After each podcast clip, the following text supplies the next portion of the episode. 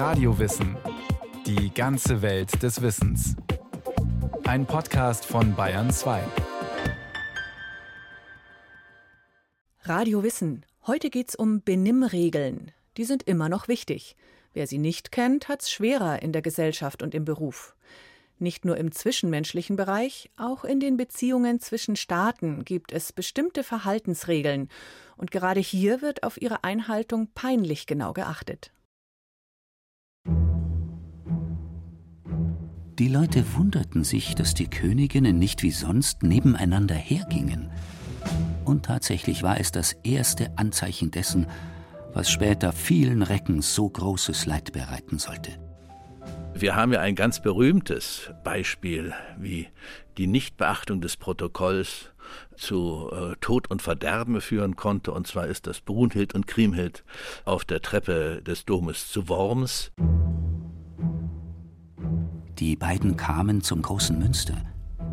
Voller Missgunst befahl die Frau des Königs hier Kriemhild zu warten. Eine Vasallin geht doch nicht vor der Gemahlin eines Königs. Was für eine Szene. Zwei vornehme Frauen stehen vor den Türen des Münsters zu Worms. Und jede besteht darauf, als Erste einzutreten, weil sie sich für die Ranghöhere hält. Kriemhild ist es, die schließlich in diesem Streit den Sieg davonträgt und triumphierend vor der Rivalin in die Kirche einzieht. Doch es ist ein schaler Sieg. Seine Folgen werden viele Menschenleben kosten.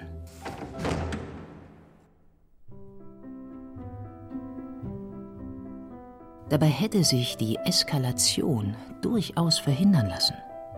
Bei entsprechender Planung und mit dem richtigen Protokoll. Weil das Protokoll natürlich dazu da ist, gerade so Unstimmigkeiten zu vermeiden. Wolfgang Schultheiß, deutscher Botschafter im Ruhestand, hat einen Ratgeber zu Fragen des richtigen Benehmens verfasst. Der Titel Umgangsformen. Protokoll und Etikette. Privat und im Beruf.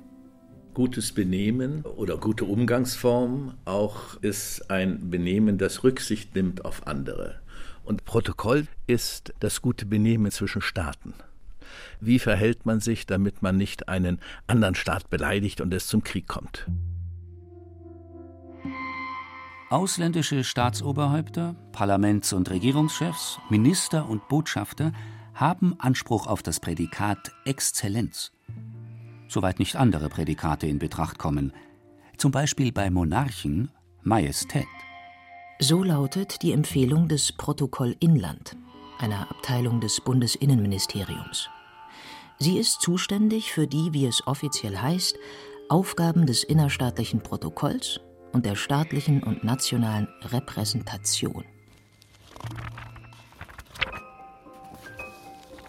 In welcher Reihenfolge sind bei offiziellen Anlässen und innerhalb von Dokumenten Bundesministerien oder deren Ministerinnen und Minister des Bundes zu nennen? Anredeformen wie königliche Hoheit, Hoheit, Durchlaucht und dergleichen haben keine rechtliche Grundlage. Diese Anredeformen wurden auch nicht Namensbestandteil. Sie dürfen weder als solche noch als Berufsbezeichnung in die Personenstandsbücher eingetragen werden.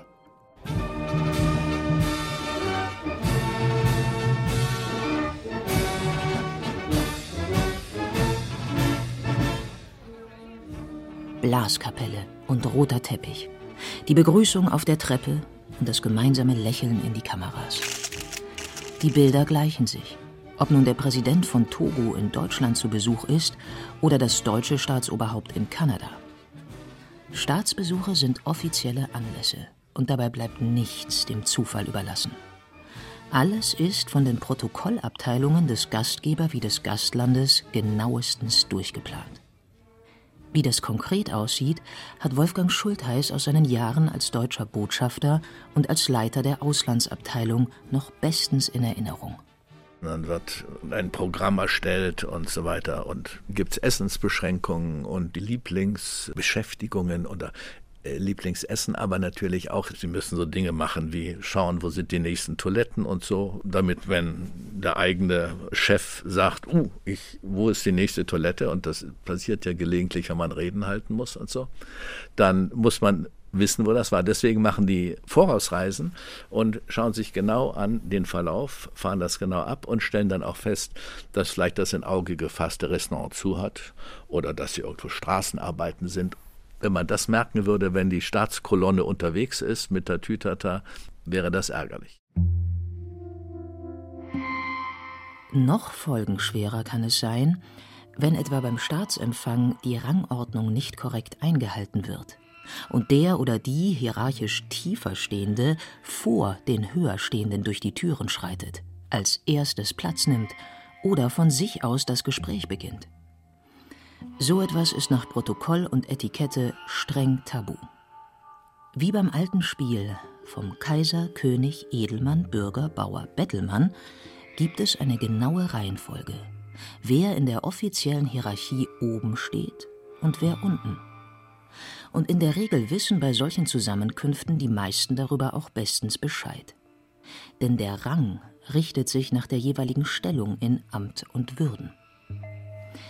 Schwieriger wird es, wenn Vertreter verschiedener Nationen aufeinanderstoßen. Die Rangordnung zwischen den obersten Chefinnen und Chefs ist dabei noch am unkompliziertesten, denn da gilt eine einfache Regel.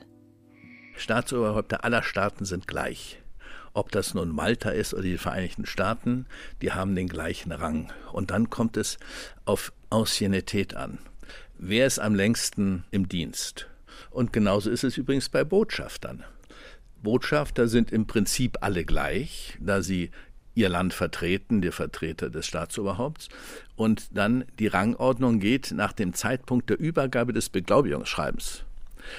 Und da werden häufig sechs Leute hintereinander zum Übergabe des Beglaubigungsschreibens gebeten. Und dann der um 10 Uhr dran war, ist Nummer dann 26 in der Rangordnung der um 10.30 Uhr dran war 27 und so weiter. Das heißt für das Protokoll, vor großen Ereignissen, wie etwa einem Gipfeltreffen, müssen zahlreiche Informationen eingeholt werden.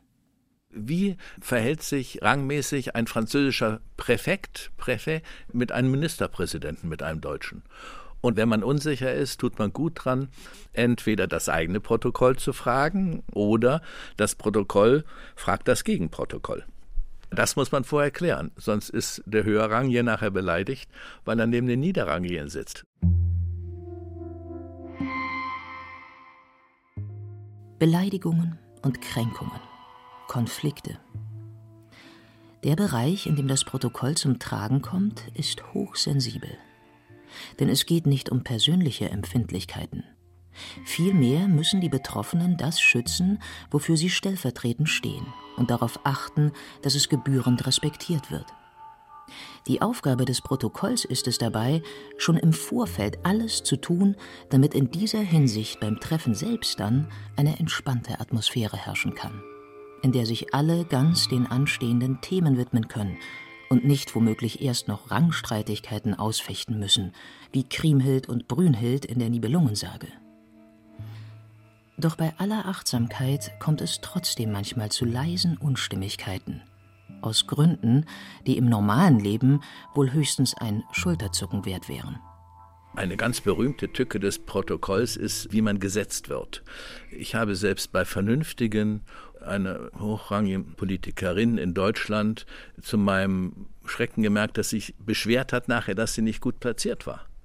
Dann ist man ein bisschen sprachlos, äh, weil man sich sagt, da kann man doch drüber stehen. Aber stehen nicht alle. Und wenn man eine Institution vertritt oder ein Land, also als Botschafter im Ausland, da geht es ja nicht um die Person, sondern um die Institution, das Land, das man vertritt. Und dann muss man schon auf diese Dinge achten. Und Tischordnungen sind eigentlich die häufigste Quelle von Unstimmigkeit. Denn es hat große Aussagekraft, welchen Platz man zugewiesen bekommt. Das wird übrigens manchmal auch für gezielte Provokation genutzt. Es gibt einen ganz berühmten Fall. Die Israelis und Türken hatten vor etwa 15, 20 Jahren nicht so gute Beziehungen. Und da hat der israelische Vizeaußenminister mal den türkischen Botschafter zu einem Gespräch einbestellt.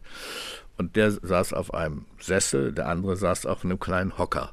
Und auf dem Tisch war nur eine israelische Fahne und nicht wie sonst üblich eine türkische Fahne. Und zu allem Überfluss haben sie die Presse auch noch auf dieses Arrangement hingewiesen.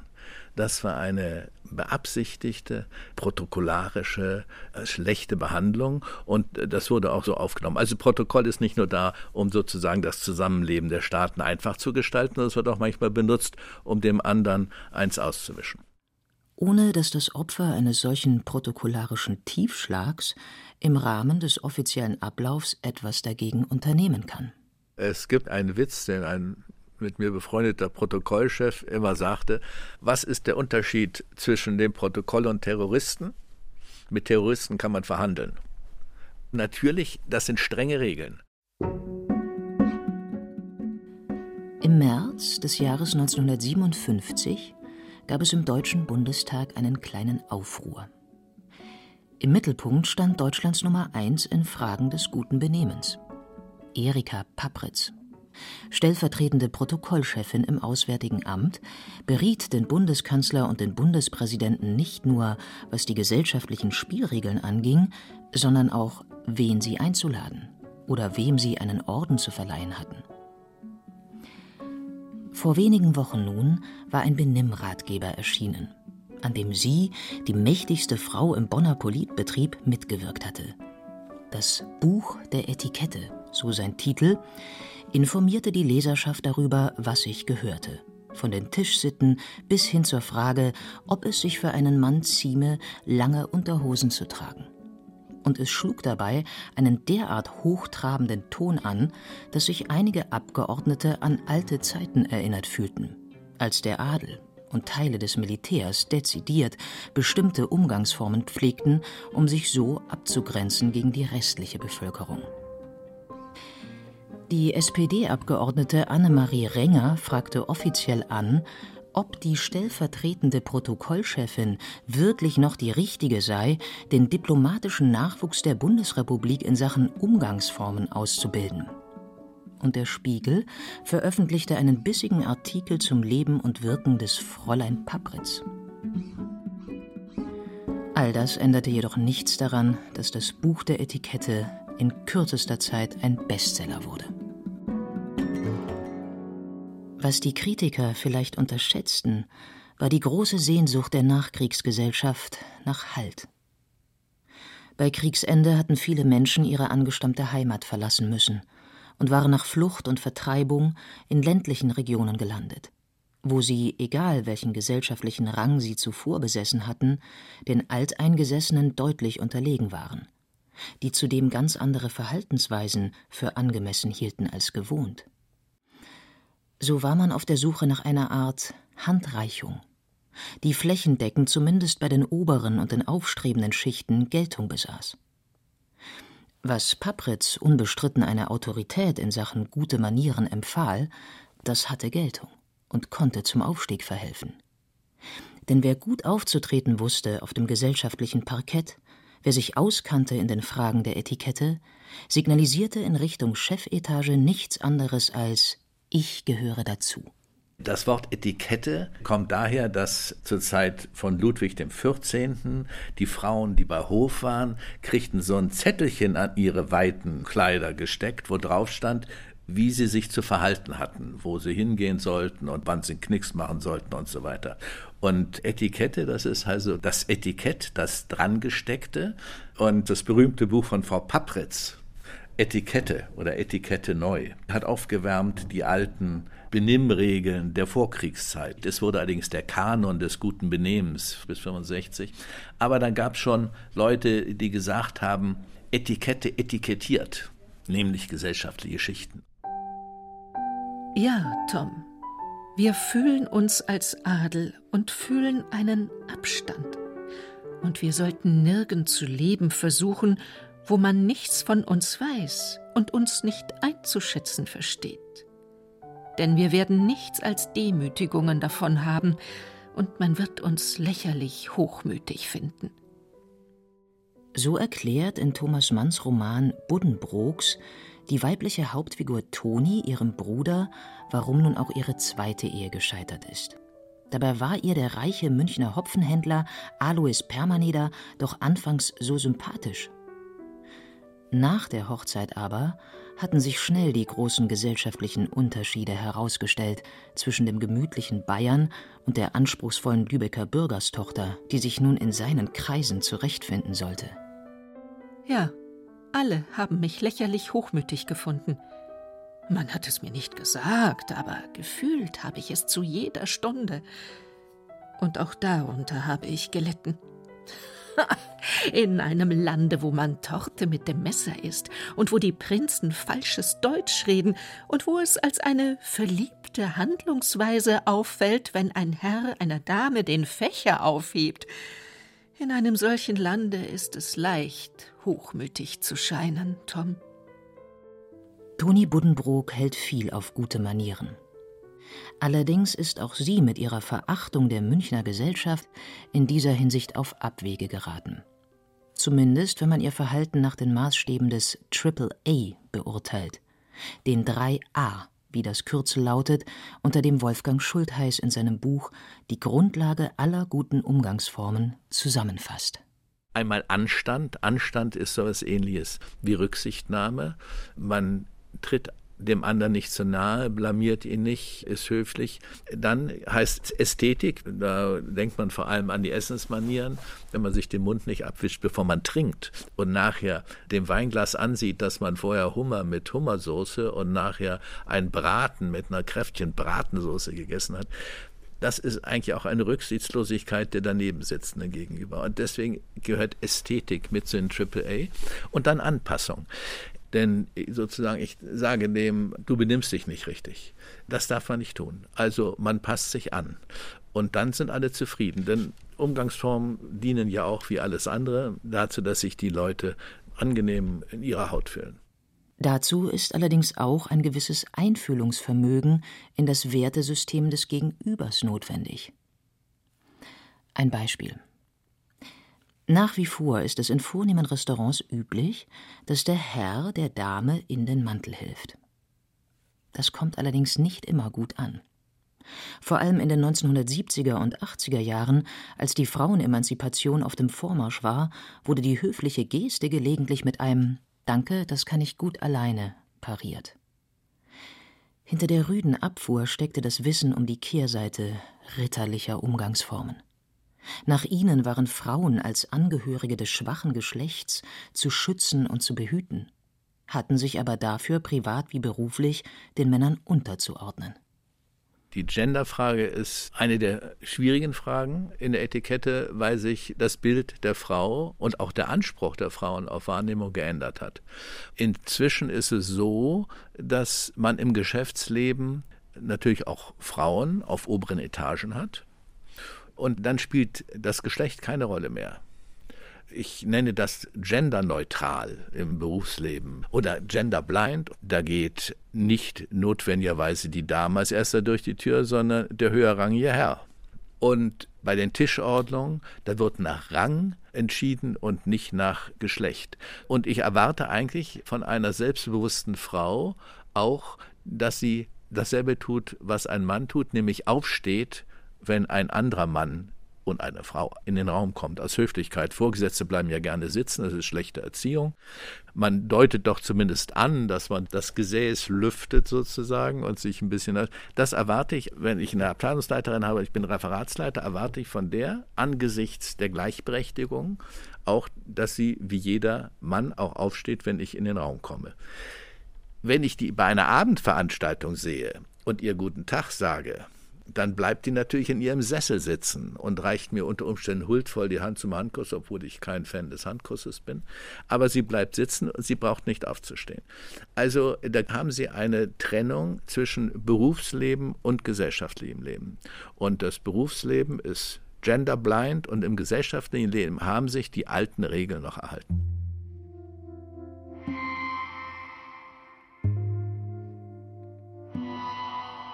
Welche dieser Regeln sich in Zukunft ändern, was davon bleibt und was verschwindet, das lässt sich jetzt noch nicht sagen.